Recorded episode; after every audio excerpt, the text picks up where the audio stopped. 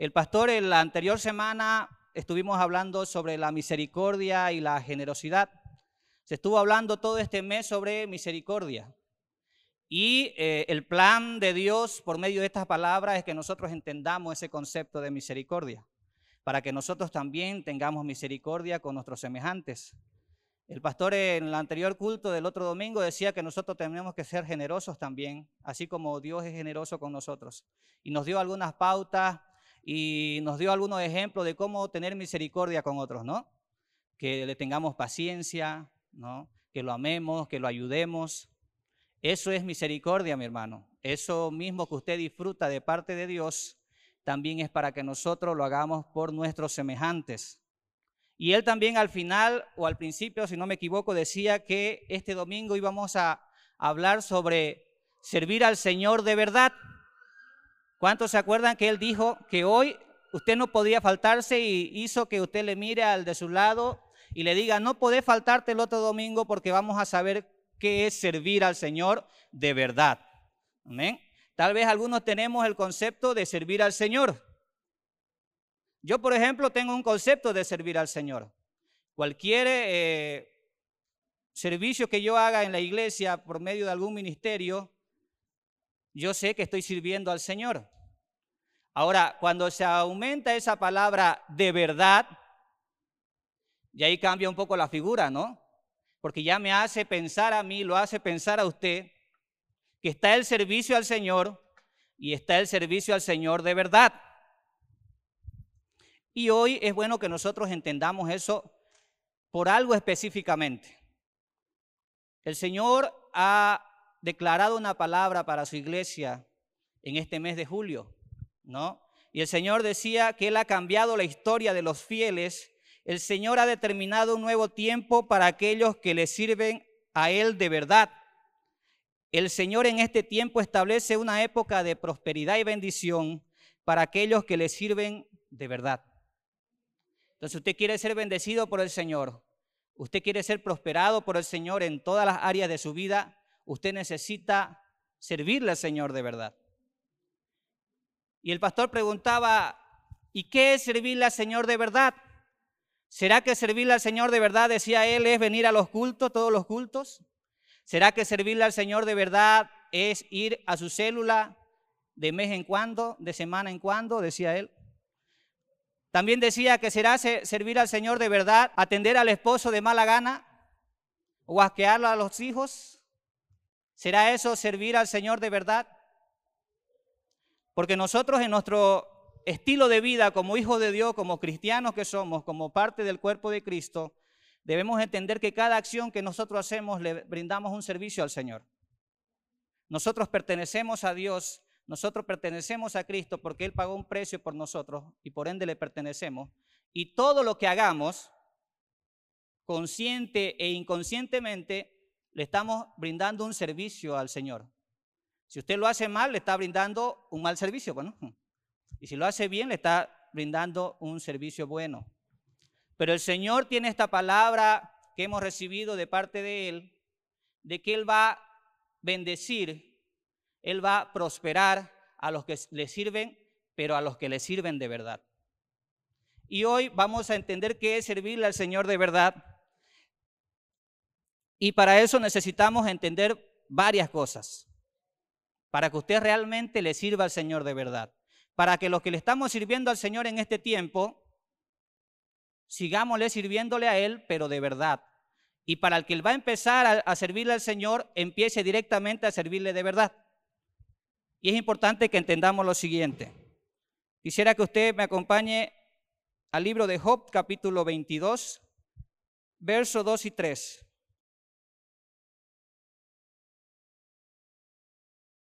Dice así la palabra del Señor. ¿Puede alguien, por muy, por muy sabio que sea, hacerle a Dios de algún provecho? ¿Sacará alguna ventaja el Todopoderoso porque sea un hombre justo? ¿Tendrá algún beneficio si tu conducta es intachable? Mira aquí en forma de pregunta, en el libro de Job, habla si realmente el Señor saca algún provecho de las acciones buenas que nosotros tenemos. Porque ¿qué es servir? Si, por ejemplo, a usted le brindan un servicio, no sé, de TV cable, por ejemplo, o de internet, usted se está beneficiando de ese servicio. Usted paga, no sé cuánto pagará, depende del paquete que haya agarrado, pero le están brindando un servicio a usted. Y usted puede estar conforme con ese servicio si es que el servicio es de calidad, si el servicio es de verdad. Entonces, para que sea servicio, la persona que está recibiendo el servicio tiene que sacar algún provecho de eso. Pero sin embargo, este versículo dice, ¿puede alguien, por muy sabio que sea, servirle a Dios de algún provecho? ¿Sacará alguna ventaja el Todopoderoso con que seas un hombre justo? ¿Tendrá algún beneficio si tu conducta es intachable? ¿Usted cree que siendo una persona así el Señor está recibiendo un servicio? Y es una pregunta que lanza la Biblia para nosotros. Y quisiera que leamos también el mismo libro de Job, capítulo 35, del verso 6 al 8. Dice, a Dios no le afecta en nada que te pases la vida pecando. Y aun suponiendo que no peques, Dios no se beneficia de nada. El daño o el beneficio de que peques o no peques es para los que viven contigo.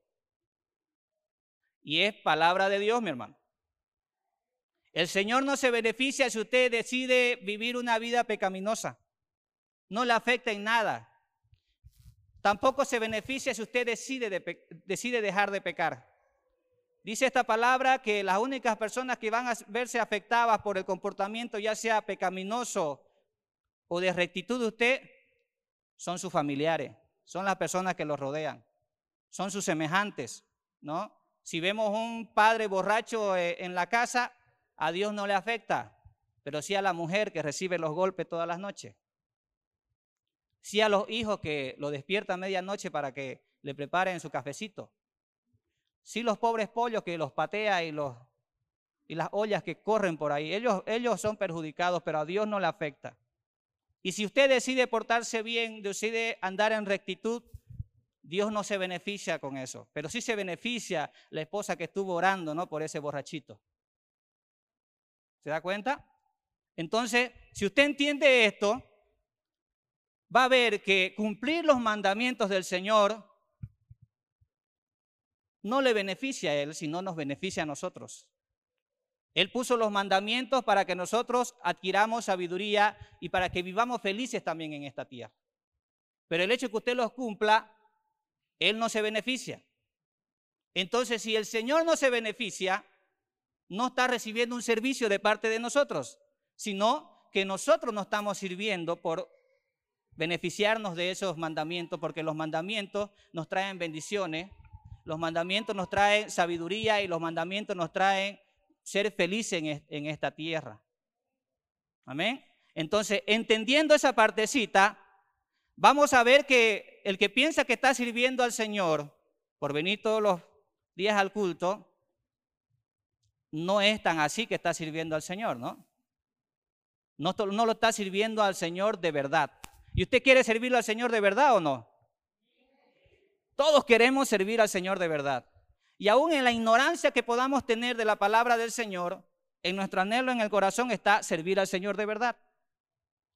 Y hay que ser puntuales y específicos y entender esto, mi hermano, que si usted cumple los diez mandamientos, no está sirviendo al Señor de verdad, sino que usted se está sirviendo a sí mismo. Porque Él puso los mandamientos, dice, para nuestro beneficio. Dios nos ha dado sus mandamientos para nuestro bien. Cuando Dios nos da sus mandamientos, podemos decir que le servimos si logramos, si lo guardamos, dice. Pero sin embargo, Él no nos ha dado sus mandamientos por su propio bien, para que Él se beneficie de nosotros. Él nos ha dado sus mandamientos por nuestro bien, para darnos sabiduría y para que seamos felices. Pero entonces, ¿cómo será servir al Señor de verdad? Si nos cuesta cumplir los mandamientos, ¿no? Nos cuesta cumplir los mandamientos. Es algo que que el estilo de vida que lleva el mundo hace que nosotros sea un poco complicado eh, cumplir los mandamientos. Y de repente usted llega y dice, estoy cumpliendo los mandamientos, y viene este hermano y dice que cumplir los mandamientos no es servirle al Señor de verdad. Y pareciera entonces que estamos lejos de agradar al Señor. Pareciera que estamos lejos de poder recibir las bendiciones y ser prósperos porque no le estamos sirviendo al Señor de verdad. Y el pastor el anterior domingo hacía mención del joven rico este que se acerca a Jesús y le dice, ¿qué tengo que hacer para alcanzar la vida eterna? Y Jesús le dice, los mandamientos conoces. Honra a tu padre y a tu madre, no mates, no robes, no mientas. Y el joven rico, me imagino yo, que brota pecho y dice, yo lo he cumplido desde mi niñez. ¿No? Ya tengo asegurado el cielo. Ya soy parte del reino de Dios. Pero el Señor Jesús lo mira con amor, dice y le dice, pero te falta algo. Vende todo lo que tiene y dáselo a los pobres. Entonces, este joven dice que era muy rico, así que se pone triste y se va. Se va. Y yo cuando leo esto, siento lo mismo que sintió su discípulo, y si no me equivoco fue Pedro que le dijo, al escuchar a este joven que había cumplido el 60% de los mandamientos, o el 80 o el 99% de los mandamientos, no pudo entrar al reino de los cielos. Y Pedro, usted se puede poner a pensar entonces, ¿quién puede ser salvo? Si este que es perfecto no puede ser salvo. Entonces, ¿quién podrá? Y entonces el Señor Jesús lo mira a su discípulo y le dice, lo que es imposible para los hombres, para Dios es posible. Entonces usted puede estar en esa misma inquietud de su discípulo y diciendo, bueno, si yo cumplo los diez mandamientos, y cumplo sus mandatos, no le estoy sirviendo al Señor de verdad, entonces ¿cómo puedo servirle al Señor de verdad? Si me he forzado para no mentir, si me he forzado para ser fiel, si me he forzado para honrar padre y madre, si me he forzado para no robar, para no matar, si me he forzado para eh, santificar el día del Señor, para venir los domingos al culto, si me he esforzado por amar a mi prójimo, y sin embargo, hoy me doy cuenta que Dios no se beneficia de eso, o sea que no le estoy dando un servicio al Señor. Pero yo le digo lo que Jesús le dijo a su discípulo, para lo que al hombre es imposible, para Dios es posible. Y usted va a ver ahorita, cuando entienda qué es servir al Señor de verdad, que no es tan difícil, que hasta es más fácil que cumplir los, los diez mandamientos, mi hermano. Mire lo que dice aquí. Solo hay una manera en que podemos servir a Dios de verdad y es vivir de tal manera que Dios reciba la gloria. Esa es la manera de servir al Señor de verdad. De que nosotros vivamos una vida donde el Señor sea el que se lleve la gloria. Porque a Él le pertenece. A Él le pertenece la gloria y la honra. Entonces nuestro estilo de vida, la vida que nosotros llevemos, el servicio que nosotros brindemos al Señor, Él tiene que llevarse la gloria. Él tiene que llevarse la honra. ¿No ve? Entonces, si lo entendemos bien, no es tan difícil.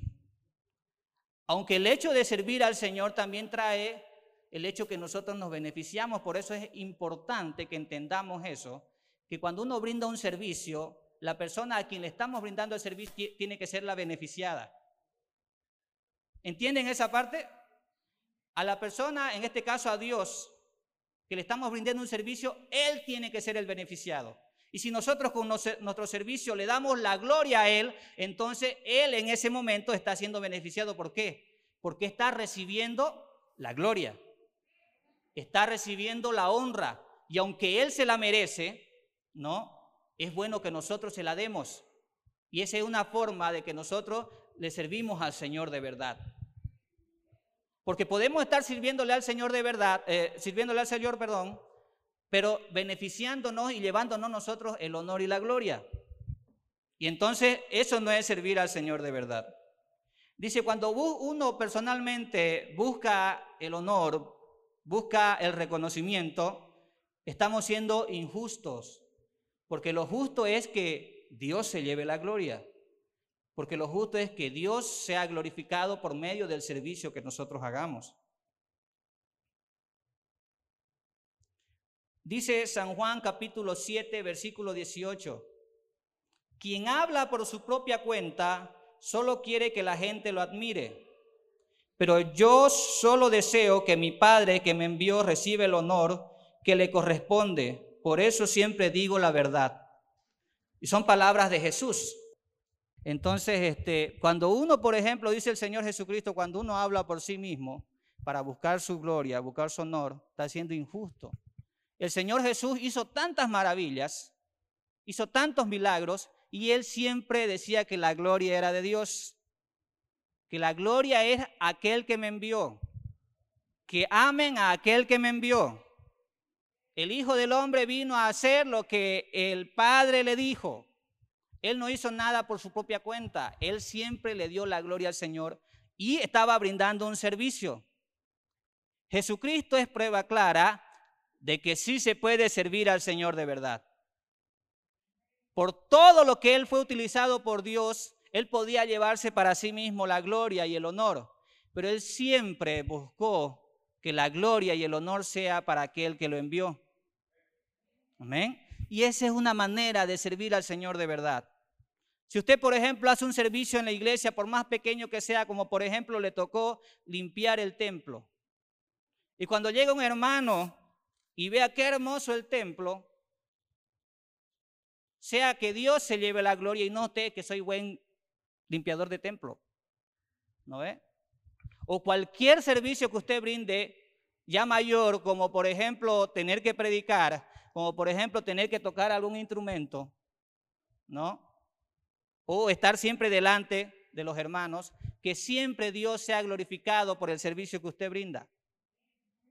Que cada vez que a usted lo vean haciendo un servicio, el Señor, eh, las personas que vean digan, gloria a Dios por ese hermano que es utilizado por, por Dios, ¿no? Y esa es la forma que nosotros tenemos que buscar que se vea. Esa es la forma que nosotros podemos servir al Señor de verdad. Uno es injusto si dice Señor, Señor y busca el honor para sí. Entonces no ayuda que uno haya hecho muchas cosas maravillosas en el nombre de Jesús si uno le ha servido para beneficiarse a sí mismo, para alcanzar la popularidad, para alcanzar la admiración de las personas. ¿no? Y nosotros vemos en un versículo de la palabra del Señor donde dice, muchos me dirán en aquel día, Señor, Señor, no profetizamos en tu nombre, y en tu nombre echamos fuera demonios, y en tu nombre hicimos muchos milagros. Y entonces le declararé, nunca os conocí, apartados de mí, hacedores de maldad, dice Mateo 7, 21 al 23. Y es Jesús el que dice eso, que en aquel día muchos se acercarán y le dirán, que en tu nombre hicimos muchas cosas. En tu nombre expulsamos demonios, en tu nombre hicimos milagros, en tu nombre hicimos sanidades. Y entonces nos cuesta pensar un nos cuesta a nosotros pensar un poquito de cómo es posible que alguien que hizo tantas cosas por el Señor, Jesús le diga que no lo conoce. ¿No? Porque cuando uno ve a una persona que es utilizada por Dios, porque lo está haciendo en el nombre de Jesús, sanando enfermos, levantando muertos, expulsando demonios, profetizando, uno dice, ese es un hombre de Dios. Y usted lo reconoce como un hombre de Dios, pero Jesús dice que no lo conoce. Y eso no cabe en la cabeza, ¿no? ¿Cómo puede ser que una persona que es utilizada por el Señor, en ese día el Señor le diga que no lo conoce? ¿Y sabe por qué es? Porque esas personas utilizaron ese don, utilizaron ese poder que Dios le dio para beneficio propio, no para darle la gloria al Señor. Por eso el Señor le dice que no los conoce. Porque más brillaron ellos que Jesucristo. Porque más lo conocían a Él que al propio Jesucristo. Y eso usted tiene que tener mucho cuidado cuando le brinde su servicio al Señor. Que cuando la gente lo conozca a usted, vea al que lo envió a hacer esa tarea. Porque usted está representando al verdadero poderoso que merece toda la gloria. Usted es un representante de la gloria de Dios, no es dueño de la gloria de Dios. ¿Se da cuenta? Usted es un representante, mi hermano, de la gloria de Dios, no es el dueño de la gloria de Dios. Usted lo ha puesto como administrador, pero la gloria es del Dios Todopoderoso. Solo Él tiene que llevarse la gloria y la honra con el servicio, con la vida que usted lleve. Entonces, cada vez que usted venga a la iglesia y tome asiento ahí, que sea Dios el que se lleve la gloria. Cada vez que usted vaya a su célula y aprenda y participe en la célula y pregunte y, cante y todo lo que haga ahí en la célula, que sea Dios el que se lleve la gloria. Si usted le va a servir a su esposo, su majadito, su, su plato paseño, su mondongo o su arroz con huevo, ese servicio que usted le está dando a su esposo, que Dios se lleve la gloria. Lo mismo para los maridos, ese esfuerzo que usted hace para llevar el pan de cada día, para que a su hijo no le falte nada, que sea Dios que se lleve la gloria. No que diga, es por mí que ustedes comen. Es por mí que ustedes tienen tele, tienen TV cable, tienen agua. Sino que gracias a Dios que provee el trabajo para usted, para que usted pueda hacer sustento para su hogar. Y es Dios que tiene que llevarse la gloria con el servicio y con el estilo de vida que usted lleva. Ese es servir al Señor de verdad, mi hermano. Eso es servir al Señor de verdad.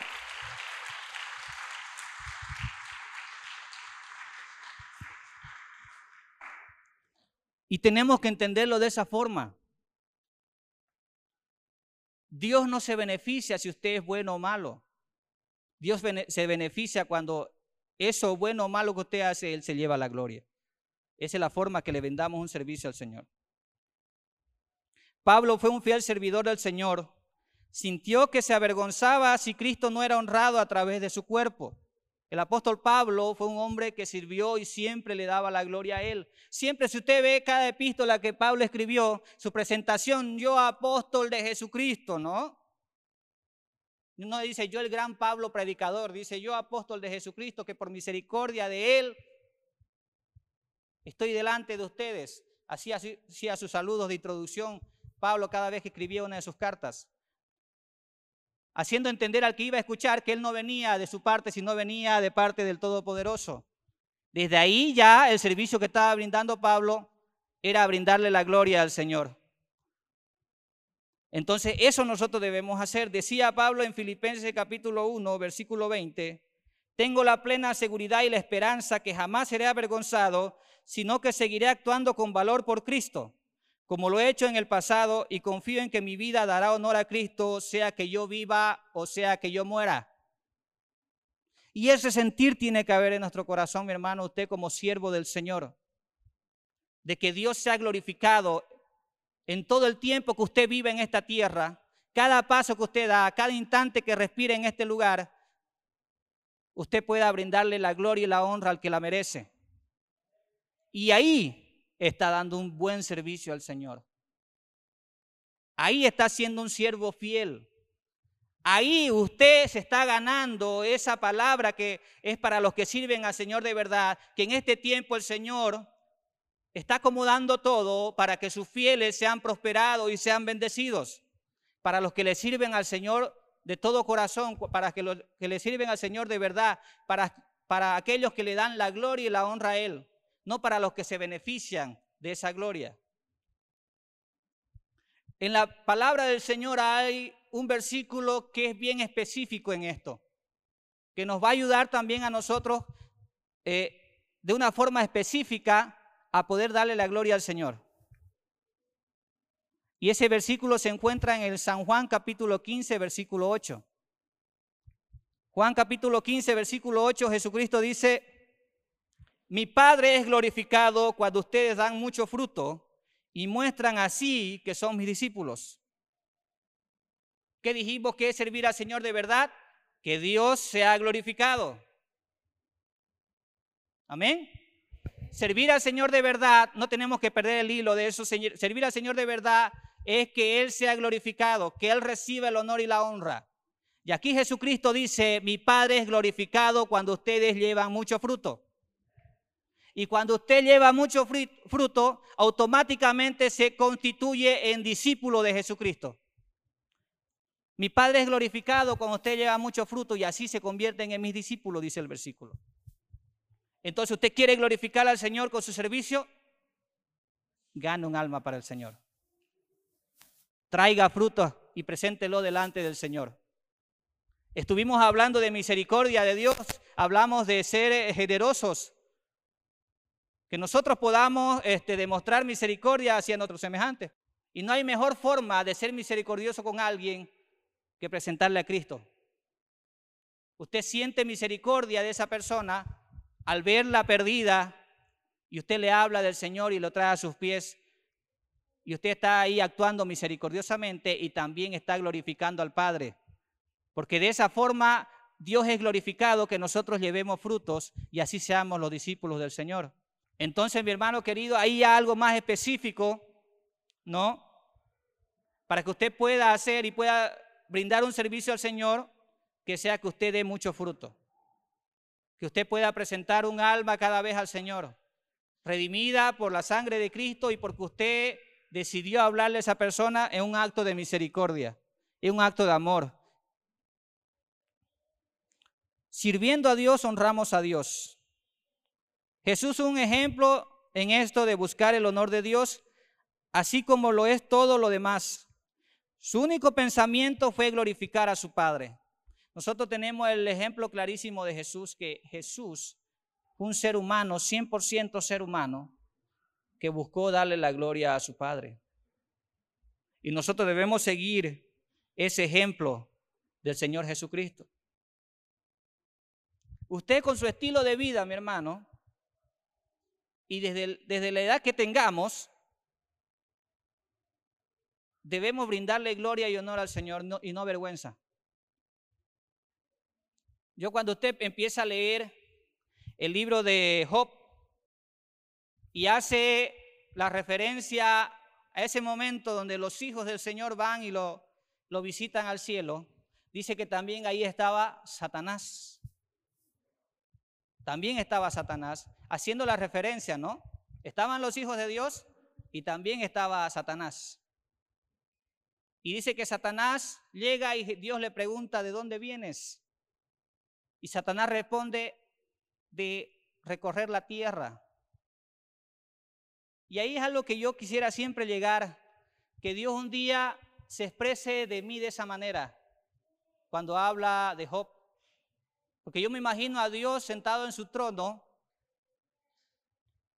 y brotando pecho, diciendo, ¿y has visto a mi siervo Job que no hay nadie como él en la tierra? Que es justo, que es fiel, Imagínense Dios Todopoderoso, el Ser Supremo de la creación, hablando de una persona de esa manera. ¿No le gustaría que Dios diga eso de usted? ¿Ha visto a mi sierva, a mi siervo diciendo su nombre? Que no hay nadie como él que me sirve de verdad, que es justo, que busca agradarme, que siempre hace que la gente se acerque a mí y me rinda gloria y honor. Yo de verdad deseo un día que Dios diga eso de mí. Y yo deseo un día también que Dios diga eso de usted también. Que se sienta orgulloso por lo que usted es, por lo que usted está haciendo, por el servicio que le está brindando al Señor. Que la gloria siempre sea para Él.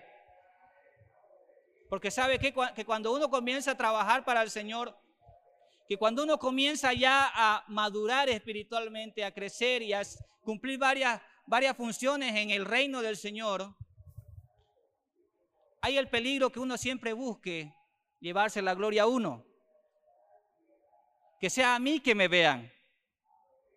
Que sea a mí que la gente diga qué, qué buen predicador, qué buen cantor, qué buen eh, persona que sirva al Señor. Y no al Señor. Usted con su servicio debe hacer que la gente glorifique a Dios porque dice la palabra del Señor en el Salmo 150, versículo 6, que todo lo que respira tiene que brindarle gloria al Señor. Todo lo que respira tiene que brindarle gloria al Señor y usted tiene que buscar que aquel que respira y no está dando la gloria a Dios le dé. Y lo puede hacer con su servicio al Señor. Lo puede hacer con el estilo de vida que usted lleva. Que eso le da la gloria al Señor. Si usted, por ejemplo, es un buen padre, es un buen empresario, es una buena esposa, una buena madre, y tiene a su vecina, dice, ¿y qué hace esta? ¿Qué hace este para ser así? Le entra la curiosidad, ¿no? Nunca está en problema, no se escucha que los gatos gritan, no se escucha los muchachos llorando. Y viene la curiosidad y le preguntan, ¿no? Y le dice, es que Cristo cambió mi vida, es que Él es el, dueño de mi corazón, Él es el que gobierna mi hogar y por eso no suceden todas esas atrocidades. Entonces esa persona que escucha esa, que está cansado de que en su casa sucedan esas cosas, va a querer también tener ese estilo de vida. Va a querer cambiar también. Y también va a hacer que Dios sea el centro de su hogar. También va a hacer que Dios sea el que se lleve la gloria y la honra. Por eso que nuestro estilo de vida tiene que expresar eso, mi hermano. Que Dios sea glorificado. Dios no necesita de su buen testimonio, pero su vecino sí. Su vecino sí necesita de su buen testimonio, de, demostrar eso, que Dios ha cambiado realmente su vida. Muchas veces con la vida que llevamos, con el servicio que le damos a Dios, hemos hecho que muchos blasfemen el nombre del Señor. ¿Y sabe cómo blasfeman? Cuando usted lleva un estilo de vida desordenado, ¿para qué voy a ser cristiano para vivir así? ¿Para qué me voy a comportar así? Prefiero vivir así como estoy nomás. Si este está peor que yo. Y así hacemos que la gente blasfeme contra Dios y diga que el Evangelio no es verdadero. Que el Espíritu de Dios no ha cambiado su vida, que Cristo no ha hecho nada en usted. Y no es que no él, no haya hecho nada, sino que usted no ha cambiado su estilo de vida. Es que usted con su estilo de vida no está dándole la gloria y la honra al Señor. Es que usted con su servicio al Señor no se está llevando la gloria y la honra al Señor. Porque hay que quedar claros aquí. Yo le brindo un servicio al Señor, aquí en la iglesia, en, donde sea, pero también mi hermano se beneficia, ¿no ve? Así que hay que pensar que el servicio que hacemos para el Señor lo hacemos también para la iglesia.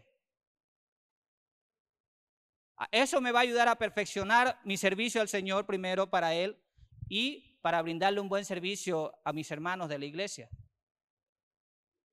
Si yo, por ejemplo, siempre pongo este ejemplo de esta parte, si yo, por ejemplo, voy a dar un especial y vengo y me subo y canto, un ejemplo de canto, porque yo cuando doy especiales cantando, y me salen tres gallos, me olvido de la letra, dice que mi hermano se duerma, que mire la hora,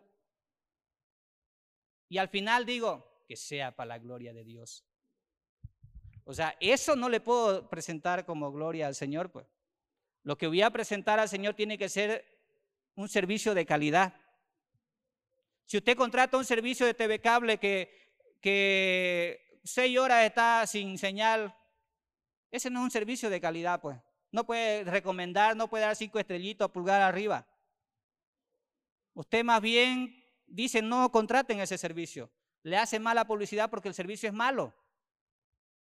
Usted tiene que brindar un buen servicio y peor si es para el Señor, tiene que ser excelente ese servicio. Y las personas que son nuestros hermanos en Cristo también se benefician de ese servicio que nosotros damos, que nosotros brindamos.